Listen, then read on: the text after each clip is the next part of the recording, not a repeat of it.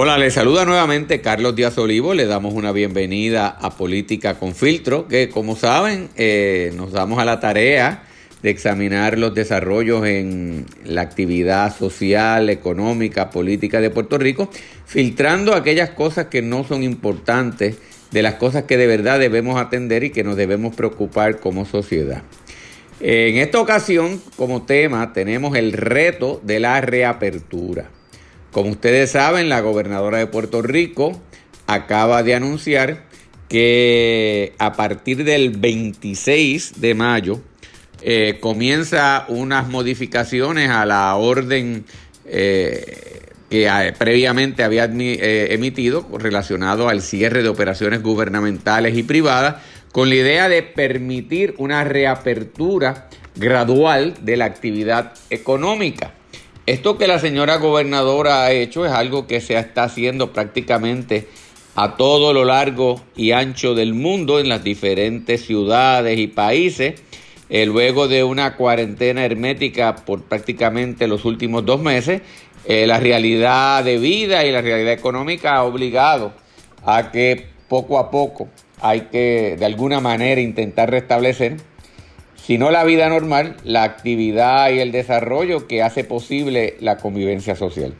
Y la gobernadora pues así lo ha hecho. Y lo que nos interesa examinar en esta ocasión es qué implica esas medidas que la gobernadora ha anunciado en términos del comportamiento social y de lo que se espera no solamente del gobierno, sino de cada uno de nosotros. Mire, en términos generales, la gobernadora anuncia que si bien se reabre una serie de actividades para el 26, en realidad el toque de queda eh, sigue inalterado desde 5 de la mañana hasta 7 de la noche, en el sentido de que debemos permanecer resguardados en nuestros hogares.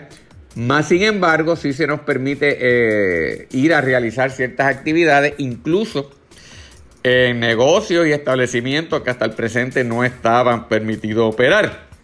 Así, por ejemplo, entre las cosas más interesantes que esta nueva directriz de la gobernadora o que la gobernadora ha anunciado que se permite es en el área de los restaurantes. Ustedes saben que los restaurantes han sido de las áreas más seriamente golpeadas y se plantea que incluso puede que algunos de estos locales ni siquiera puedan volver a la vida económica eh, y que se pueda perder para siempre esa actividad.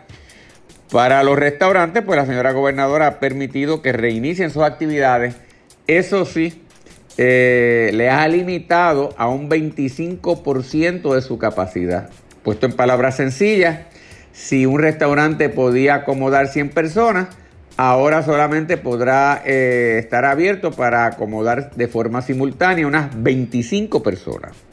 De igual manera, la gobernadora anunció que entrarían eh, y pues se permitiría la operación de salones de belleza, eh, barberías, de igual manera centros comerciales, eh, locales de lo que en inglés se llama grooming, es decir, de cuidado y recorte de mascotas. La actividad de bienes raíces, de real estate, también así se abre a, a la actividad económica las armerías para practicar el tiro al, con armas, el tiro al blanco con armas, un elemento importante que se había planteado de hace tiempo, las actividades religiosas, que como ustedes saben hay un derecho constitucional de libertad religiosa y los grupos religiosos habían estado planteando que si se permitían cierto tipo de actividad bajo unos controles eh, y tomando distanciamiento social, lo mismo podría hacerse con las actividades eh, religiosas y así la gobernadora también en principio lo ha permitido.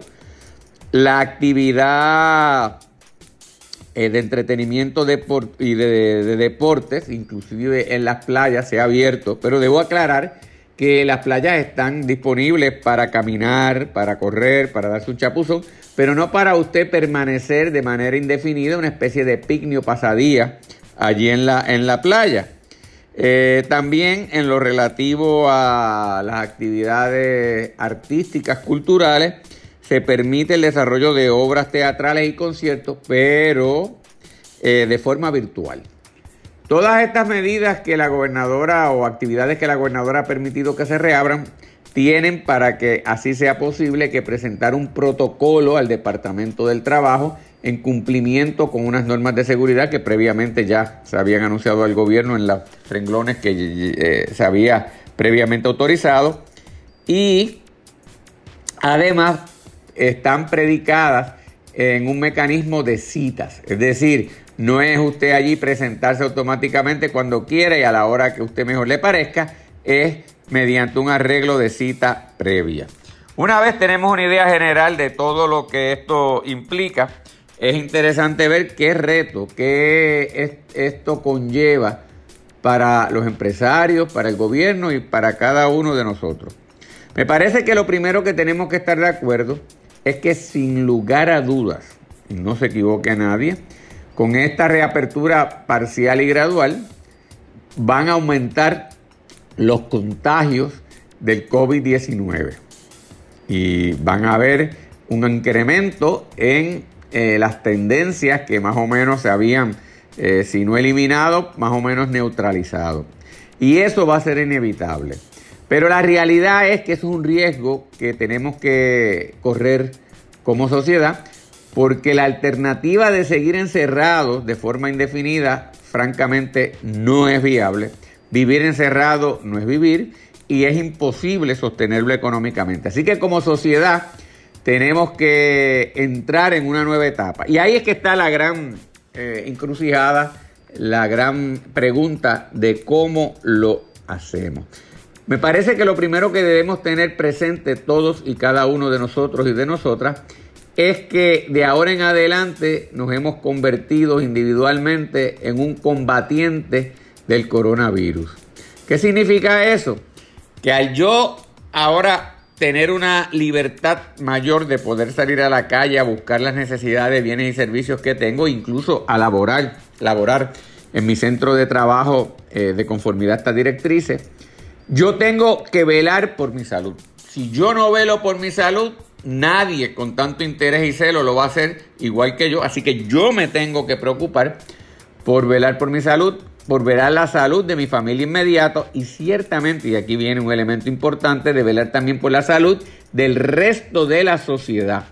Porque como bien anunció la gobernadora, esto depende, el éxito de esta reapertura, de todos y cada uno de nosotros. Así que nosotros tenemos que internalizar en nuestro yo que de ahora en adelante hay que aplicar estas medidas de distanciamiento social. La gobernadora insistió eh, y enfatizó que esta reapertura está predicada en que usted ande para arriba y para abajo con su mascarilla, protegiéndose la boca, protegiéndose la nariz y tratando de eh, mantener unos seis pies de distancia de cualquier persona, de modo que si los riesgos del contagio no se eliminan, pues se disminuyan eh, grandemente.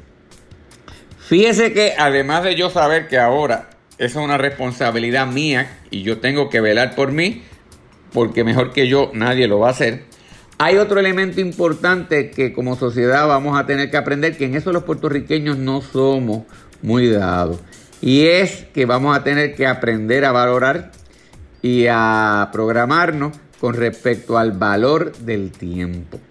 El hecho de que ahora hay que hacer citas implica que tenemos que programarnos, que no es llegar a un sitio cuando nos parece, cuando de momento se me ocurre. Me tengo que eh, eh, desde temprano establecer un itinerario de las cosas que tengo que hacer, hacer llamadas para separar turnos. Y eso implicará que probablemente en el establecimiento comercial o en la oficina profesional donde yo vaya a buscar ese servicio, si yo hago un turno y no llegue, algún grado de penalidad se me habrá de imponer a mí porque ese turno que me separaron a mí, ese empresario o ese profesional no lo pudo dedicar a otra persona y justo es que de alguna manera pues sea indemnizado por esa falla mía. Así que yo me tengo que programar. Pero a la misma vez eso significa que ese valor del tiempo se lo van a tener que aplicar los profesionales.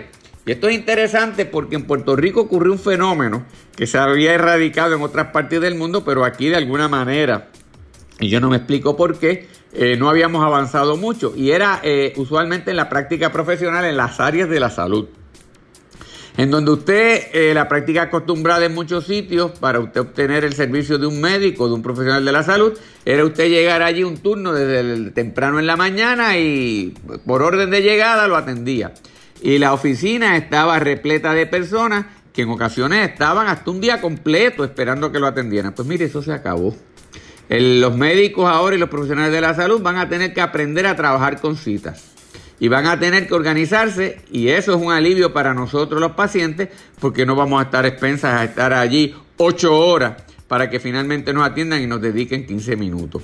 Pero conlleva también para nosotros un respeto a ese profesional de que cuando nos separó ese tiempo, nosotros más vale que nos ocupemos allí. Y eso eh, e, esa organización del tiempo junto con las medidas de precaución y distanciamiento social conlleva un cambio también en la manera de ser de los puertorriqueños. Nosotros no somos muy dados al autocontrol y a la disciplina y nos vamos a tener que acostumbrar a esto.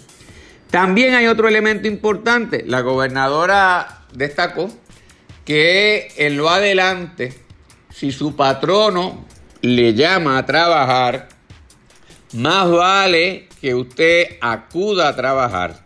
Porque si usted no va a trabajar, ya no va a tener disponible una serie de ayudas económicas, incluyendo el desempleo, porque lo que está pasando es que muchas personas están en mejor condición sin trabajar con todas estas ayudas que le están llegando que trabajando y entonces pues no quieren trabajar. Pues esa posibilidad se acabó y usted tiene también que programarse que ya se acabó eh, la posibilidad de indefinidamente me estén sosteniendo, incluso hasta estar para algunas personas en mejor situación que antes y que hay que volver a la normalidad. Esto también, desde el punto de vista del sector privado, conlleva otro reto importante. Pues mire usted, si bien es cierto que ahora se está permitiendo la reapertura de todas estas actividades comerciales, estos empresarios, estas empresarias que abren sus negocios, tienen que convencernos a nosotros, a los consumidores, de que podemos ir a su establecimiento comercial, que podemos ir a buscar su servicio y que vamos a estar allí seguros, protegidos en nuestra salud. Es decir, que si usted va a ir a un barbero, caballero, si usted ama, va a ir a un salón de belleza, un beauty parlor, que a pesar del contacto cercano, inevitable que tiene que haber entre ese, ese profesional que va a cortar su cabello, que le va a, intervenir eh, con su cara, usted se sienta cómodo, usted sepa que no va a estar eh, sujeto a contagiarse. Así que, como ese empresario, como ese profesional que da este servicio, logra establecer esos controles, no solamente para cumplir con, el cumplir con el gobierno, sino para que usted lo siga patrocinando, es uno de los grandes retos. Aquellos y aquellas que sepan hacerlo se quedarán con la clientela. Aquellos que no sepan hacerlo, que sean como decimos en puertorriqueños chapuceros, saben que se arriesgan a quedar eliminados porque todos y todas nosotras vamos a estar velando por nuestra salud y en aquellos sitios donde no se nos sintamos seguros, donde no lo veamos higiénicamente eh, protegido, no vamos a ir. De igual manera que hay un reto importante con los restaurantes. Les mencioné que en la orden ejecutiva que la gobernadora anuncia que va a ser modificada, si bien permite a los restaurantes operar, ha dicho que es a 25% de su capacidad. Oiga, esto está pensado en estas cadenas comerciales de establecimientos eh, multinacionales que vienen aquí y se establecen en Puerto Rico y tienen varias sucursales o establecimientos con capacidad de cientos de personas, algunos sobre 200 personas. Pues si usted puede acomodar 200 personas, no hay ningún problema que un 25%, que sería alrededor de 50 personas simultáneamente, usted las pueda atender. Eso le permite una actividad económica eh, al menos eh, relativamente cómoda, junto con las órdenes o delivery que usted pueda hacer y puede ser viable. Y eso está muy bien, pero ¿sabe que se le olvidó a la gobernadora? Porque los que lo asesoraron o los que la asesoraron son principalmente representantes de estas grandes cadenas multinacionales. Es que aquí hay una gran cantidad de emprendedores y emprendedoras pequeños que tienen sus fonditas, que tienen sus pequeños restaurantes que a duras penas acomodan 30, 50 personas. Oiga usted, esta pequeña fonda para poder operar exitosamente tiene que operar a capacidad. Y si bien es cierto que no podemos, por la realidad que estamos viviendo, permitirle que operen a capacidad, hay que establecer unos parámetros de protección a todo el público. 25% en un restaurantecito de 50 personas sería alrededor de 10 a 12 personas. Eso no le da a cubrir a ese pequeño empresario o empresaria los costos operacionales de su negocio. ¿Y sabe qué? Una vez nosotros perdamos ese puertorriqueño y puertorriqueña que tiene esa pequeña empresa operando su restaurancito, probablemente lo perdemos para siempre. Y ese es un recurso importante porque las economías se hacen poderosas por la capacidad de su fuerza empresarial local. Y en Puerto Rico eh, nunca hemos sido capaces de desarrollar una fuerte base empresarial. Una de las eh, renglones económicos donde sí se estaba desarrollando esto era en el negocio de la comida. Pero si nosotros no tomamos en cuenta esas peculiaridades de nuestros pequeños empresarios en el área de restaurantes, podemos condenarlos a desaparecer. En esta área de la cultura de los conciertos, que les mencioné que la gobernadora eh, ha autorizado eh, los conciertos virtuales, va a conllevar que nuestros artistas, nuestros trabajadores de la cultura, tengan que ahora reinventarse. Probablemente, como ha ocurrido ahora con la actividad cinematográfica, en donde mucha gente ya eh, prefiere quedarse en su hogar y alquilar o arrendar o hacer accesible una de estas series eh, televisivas de Netflix y otros productos similares que resultan ser muy atractivos, pues algo similar van a tener cada vez que eh, un artista, un trabajador de la cultura tenga un nuevo producto, probablemente va a tener en estos primeros momentos en que estamos viviendo de reapertura que hacerlo a través eh, del mecanismo virtual, a través del equivalente a lo que sería una serie. ¿Cómo usted logra hacer eso de manera atractiva y sobre todo de manera económica? Va a ser el gran reto que nuestros artistas y trabajadores de la cultura van a tener que hacer, pero esa es la realidad que enfrentamos. También otro gran reto va a ser en el área de la educación y para mí que soy profesor universitario me preocupa sobremanera el área de la educación superior universitaria. Ya la Universidad de Puerto Rico, eh, en el recinto de Río Piedras, eh, su Senado académico pasó una resolución diciendo que para el próximo semestre académico eh, las clases se ofrezcan de manera en línea, de manera virtual, sin cursos presenciales. Y si bien uno puede entender lógicamente esto, hay que proteger la plantilla de profesores, de estudiantes, de trabajadores, eh, y la universidad por definición es como si fuese un concierto, conviven e interactúan cientos y miles de personas todos los días, así que se potencian los riesgos. Pues uno puede entender esta medida, pero la realidad aquí entre nosotros, es que una universidad sin la posibilidad de la interacción directa entre estudiantes, profesores, eh, la riqueza de la diversidad de actividades, de ofrecimientos, lo que es la vida universitaria, desaparecería por completo. Y en el caso de la Universidad de Puerto Rico, el reto es aún mayor. La universidad, ante los recortes que la Junta de Supervisión Fiscal y la realidad presupuestaria ha impuesto sobre Puerto Rico, le ha obligado a revisar sus presupuestos. Se ha planteado la necesidad de eliminar recintos, la universidad se ha negado a ello, ha tratado de alguna manera hacer recortes en otras áreas, pero mantener la estructura básica. Aquí es que viene el gran reto. Si la universidad va a ofrecer sus cursos de forma virtual, sin necesidad presencial, ¿para qué hacen falta 11 recintos? Si con una persona o pocas personas transmitiendo un curso, usted puede llegar a un universo enorme de personas sin necesidad de reclutar tanta plantilla de profesores como en el pasado. De igual manera, no hace falta empleados de limpieza, empleados de mantenimiento, ni una cantidad enorme de empleados tampoco administrativos y gerenciales, porque la tecnología los reduce. Eso pues implicará que no se justificará que los contribuyentes sigan pagando o destinando parte de su presupuesto en contribuciones para el sostenimiento de una estructura que ya no tiene sentido.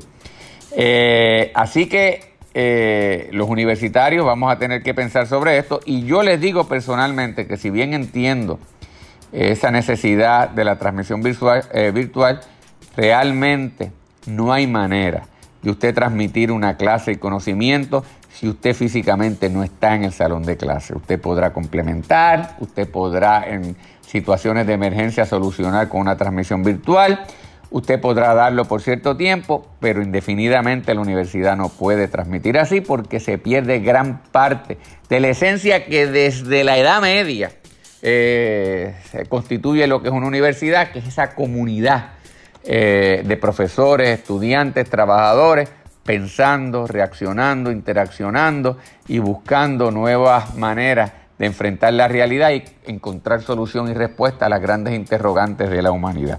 Así que mis amigos y amigas, como hemos expuesto, esta reapertura eh, está llena de obstáculos y de retos, pero creo que el pensamiento final que quiero dejarle a ustedes es que esos retos y obstáculos no son solamente de nuestro gobierno, son también de todas y todos, eh, cada uno de nosotros, que en nuestro quehacer de aquí en adelante tenemos que aprender a incorporar y tenemos que aprender a vivir. Llegará el tiempo en que esta pandemia sea superada, eh, va a desarrollarse inmunidad entre la población, va a llegar una vacuna, van a llegar medicamentos, pero en lo que eso llega, tenemos que ajustar nuestra realidad, saber que esto depende de todos y cada uno de nosotros y disciplinarlos. Así que amigos y amigas, hemos llegado a la parte final de Política con Filtro. Será hasta la próxima edición. Encantado de saludarlo y se despide Carlos Díaz Olivo.